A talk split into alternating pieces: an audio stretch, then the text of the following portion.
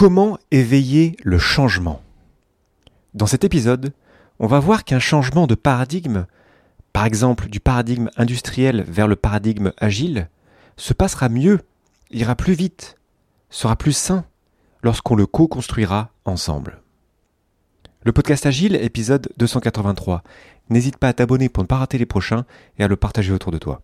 Je t'invite à me partager tes retours directement dans mon serveur Discord, dont je te mets le lien dans la description de l'épisode.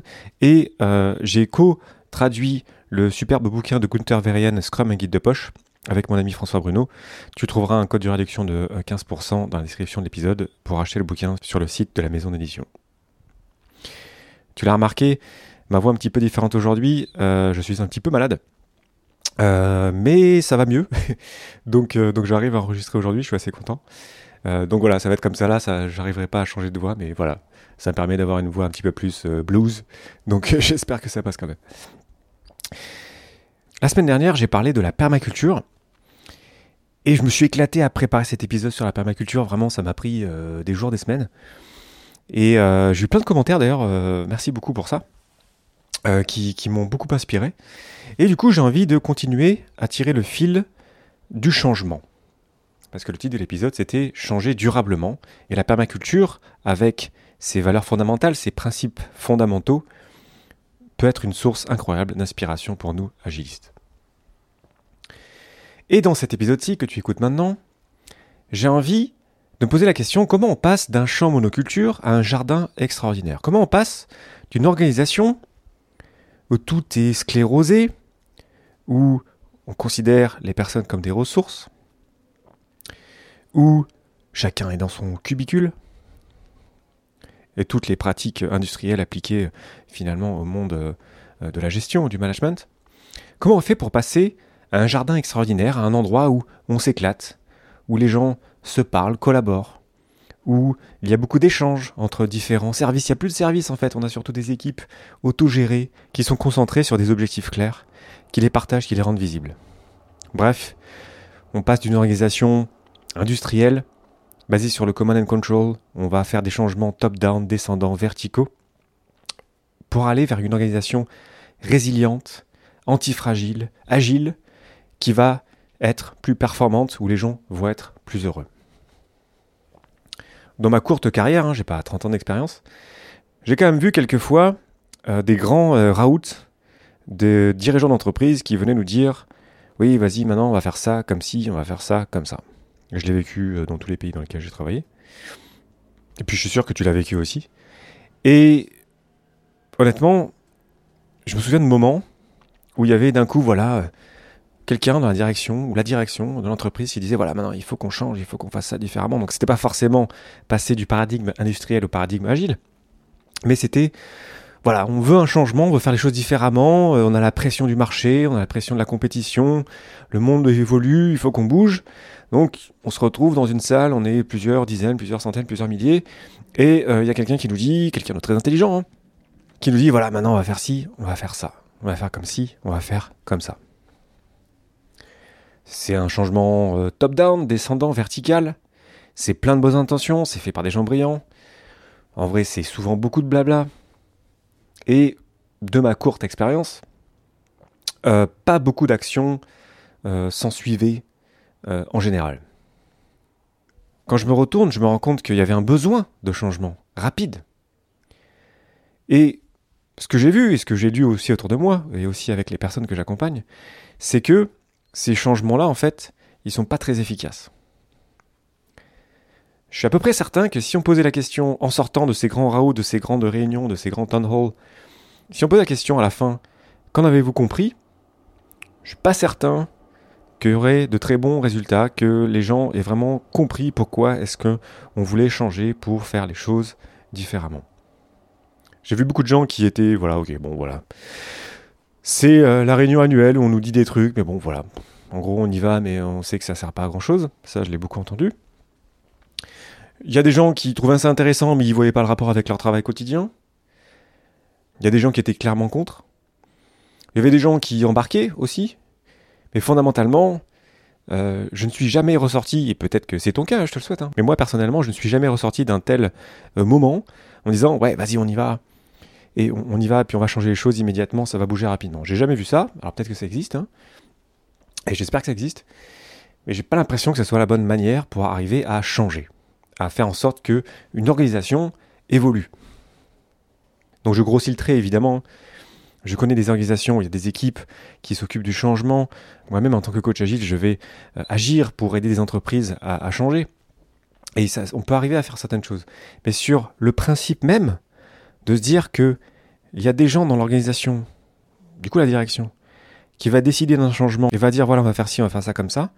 À mon sens, en fait, peu importe comment c'est fait après coup finalement, on part d'une mauvaise base. On part d'un, on part d'une incompréhension de comment on a besoin de changer. Parce que pour qu'une organisation change, il faut que chaque personne de l'organisation évolue ou change. Ça suffit pas juste de créer de nouveaux rôles, de créer de nouveaux départements, de changer les personnes à la tête des départements. Tout le monde doit changer pour évoluer. Donc comment est-ce qu'on fait pour que tout le monde change? Déjà évidemment, tu l'as compris, on va pas y arriver euh, en faisant un discours de 5 minutes, même une demi-heure, même 3 heures, même 2 jours. Mais comment est-ce qu'on peut arriver à faire ça?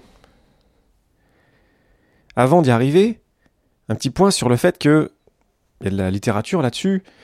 Souvent, ce genre de changement qu'on veut très rapide, ça implique des dégâts. Et quand je dis dégâts, je parle de dégâts humains. Le pire des exemples, c'est l'affaire France Télécom, où à la fin des années 2000, les dirigeants de l'entreprise ont décidé d'un plan qui s'appelait Next, dans lequel ils prévoyaient de faire partir en 3 ans 22 000 employés sur 120 000.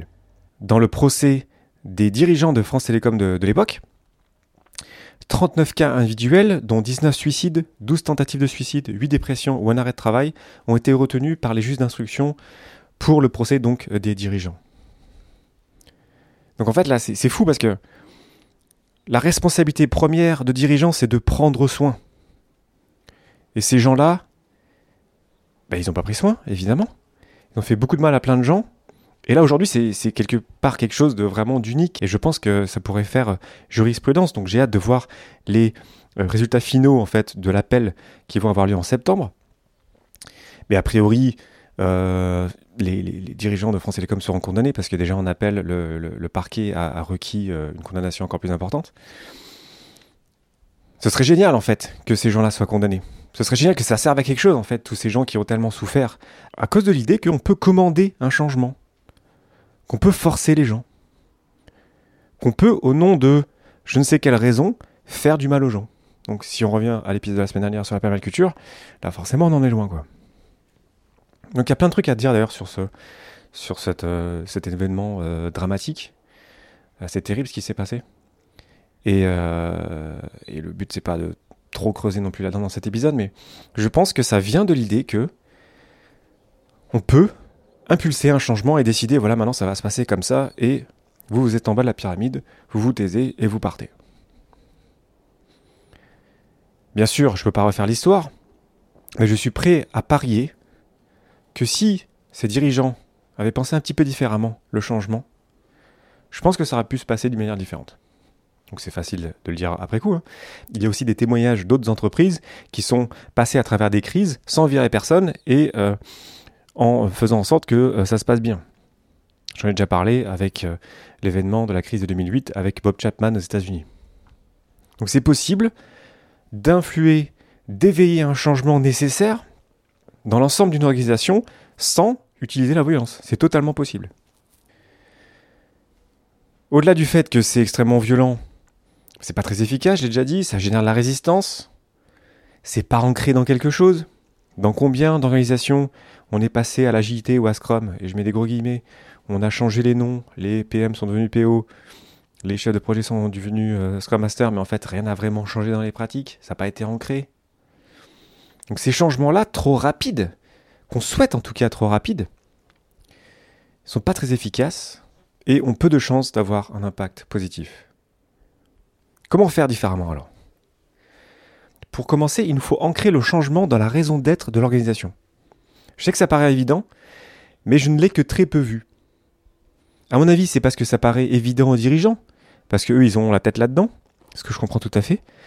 Mais franchement, je l'ai très rarement vu de voir des raisons de changement, de changement de stratégie qui soient ancrées dans une raison d'être, dans le pourquoi de l'organisation. Très souvent, je suis sorti de la route comme ça, en ne comprenant pas le rapport avec le but de l'organisation. Ensuite, pour réveiller le changement, il faut que ce changement soit sûr.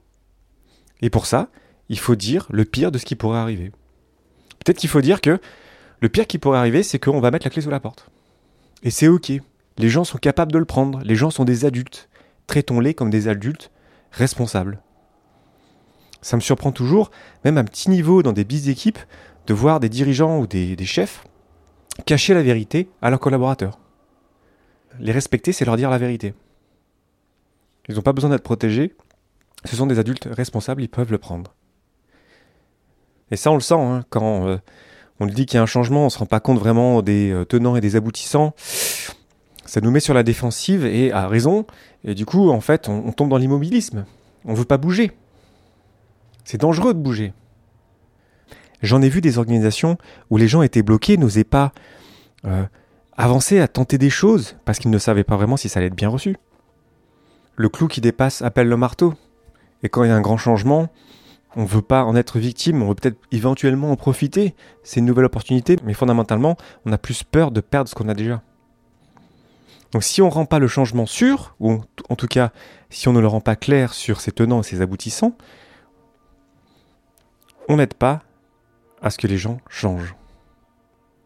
Et pour passer de la grande transformation dirigée à des petits changements locaux autogérés, ça veut dire qu'en tant que dirigeant, on va juste amener sa partie du cadre. On va pas mettre tout le cadre. On va pas dire quoi faire.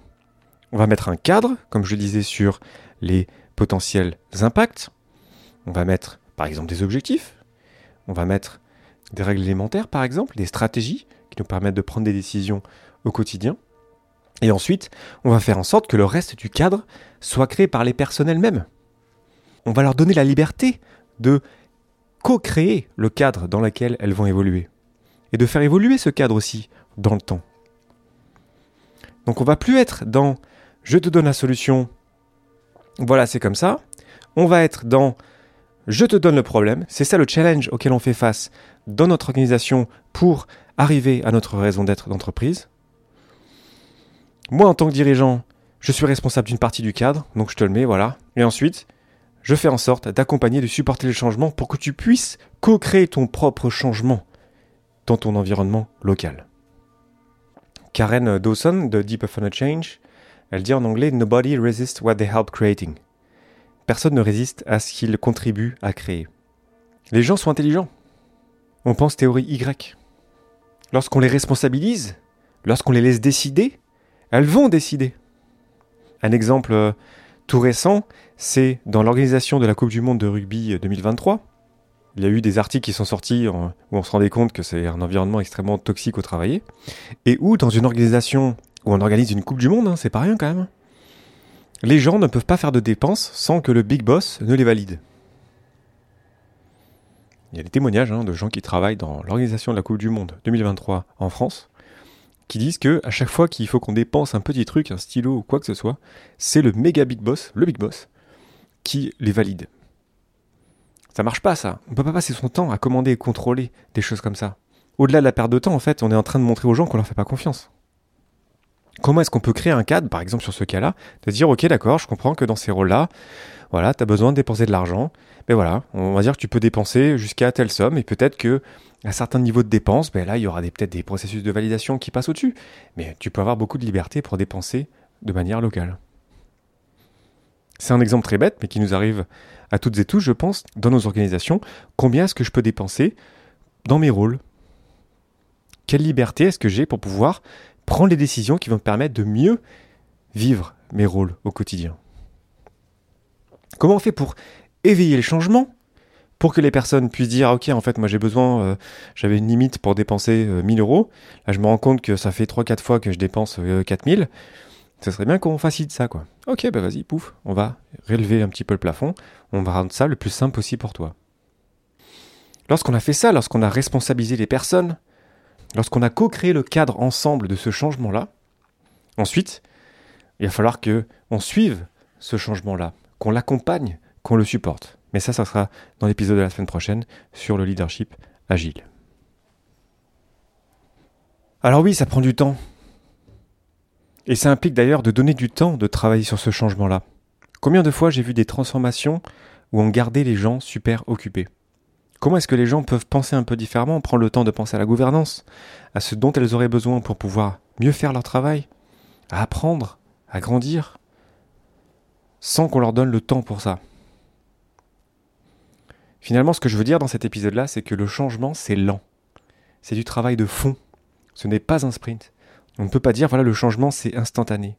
C'est rapide. Non, le changement, c'est, c'est une lame de fond. C'est quelque chose qu'il faut alimenter, qu'il faut supporter. Et c'est ça qui est dur. Alors, c'est sûr que on n'est plus dans la posture du héros qui, à la tribune, déclame le futur de l'entreprise. On n'est pas dans le même jeu, là. C'est beaucoup plus dur d'être dans le changement quotidien c'est beaucoup plus difficile d'accompagner le changement que de le dicter. Il faut qu'on soit sur le terrain, il faut qu'on reste attentif aux signaux faibles, et surtout, comme nous l'enseigne la permaculture, qu'on garde toujours à l'idée de prendre soin des humains. J'espère que cet épisode avec une voix grave t'aura plu et t'aura été utile. N'hésite pas à me dire ce que tu en penses directement dans mon serveur Discord et à me laisser plein d'étoiles dans ton application de podcast préférée. C'est ça qui m'aide le plus à faire grandir le podcast, à toucher de plus en plus de gens. Donc merci infiniment pour ça. Je te remercie infiniment pour ton attention et tes réactions. C'était Daven pour le podcast Agile et je te souhaite une belle journée et une belle soirée.